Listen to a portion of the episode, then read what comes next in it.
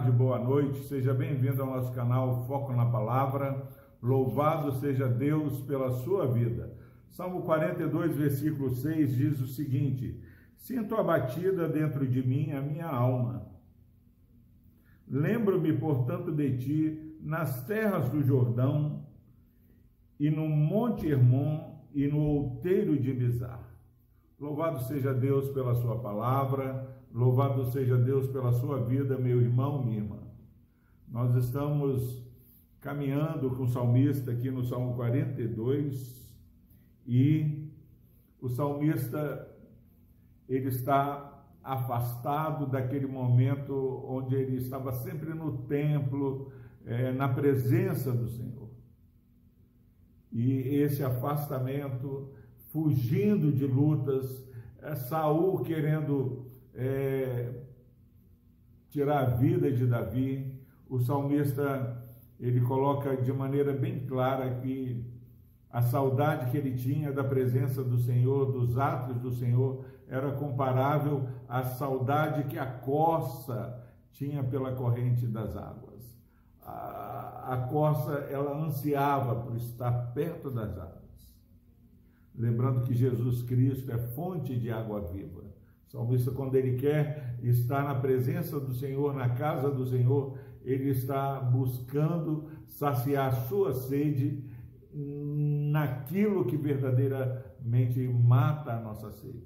Quantas vezes nós temos é, dificuldade para realinhar o nosso caminhar e não buscar nenhum outro bem que não seja a presença do Senhor.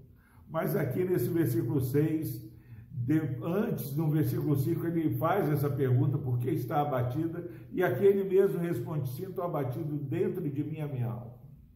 Não há porquê, meu irmão, minha irmã, é, viver uma utopia e não admitirmos que muitas vezes passamos pelo vale e a nossa alma fica abatida. Você que está nos ouvindo, não tenha vergonha de falar que você está triste, coisas têm entristecido o seu coração. Agora, como a palavra de Deus é o único que se alinha, Jeremias, no livro de Lamentações, Jeremias, capítulo 3, versículos 22, 23, ele fala: Quero trazer à memória o que me pode dar esperança. E aqui o salmista diz: Sinto abatida a minha alma. Agora, o que, que ele faz? Lembro-me de ti nas terras do Jordão. O salmista, ele lembra de como ele era abençoado nas terras do Jordão. Jordão, fertilidade. Jordão, rio abençoado por Deus, que trazia vida, que trazia fartura, trazia alegria. E o salmista, ele fala: Dentro de mim a minha alma está batida, mas eu tenho uma boa memória. Eu lembro de ti, a minha alma. No Jordão, no Monte Hermon. O Salmo é, 133 fala que é bom e agradável, é como o orvalho do monte. Em nome de Jesus, lembro-me de ti junto ao Jordão, no Monte Hermon, no outeiro de Mizar. O salmista sabia os caminhos que ele percorria e que trouxe para ele felicidade e que agora essas lembranças é, davam alento ao seu coração. Não deixe, meu irmão, minha irmã, é, o seu coração ser roubado por amargura, ser roubado por pessoas que não conseguem ter essa felicidade de se alegrar em Deus, estão sempre é, querendo levar o seu próximo para o fundo do poço.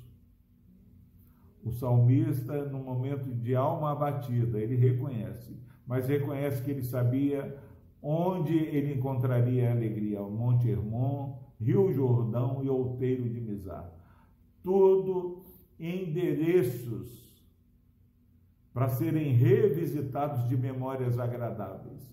Você e eu, todos nós temos memórias afetivas agradáveis, memórias preciosas de experiência com o Senhor.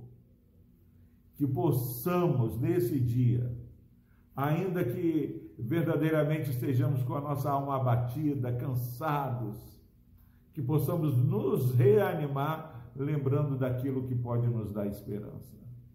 Não ouça, meu irmão, palavras de desânimo, palavras de murmuração que são sopradas nos nossos ouvidos. Deus está fazendo grandes coisas.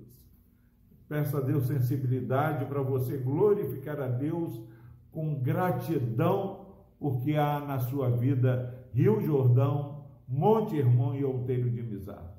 Que Deus abençoe a sua palavra e que essa alma abatida que muitas vezes é, se perturba dentro de nós seja animada e acalentada por aquilo que Deus já nos conduziu em caminhos de vida e Ele certamente irá nos conduzir.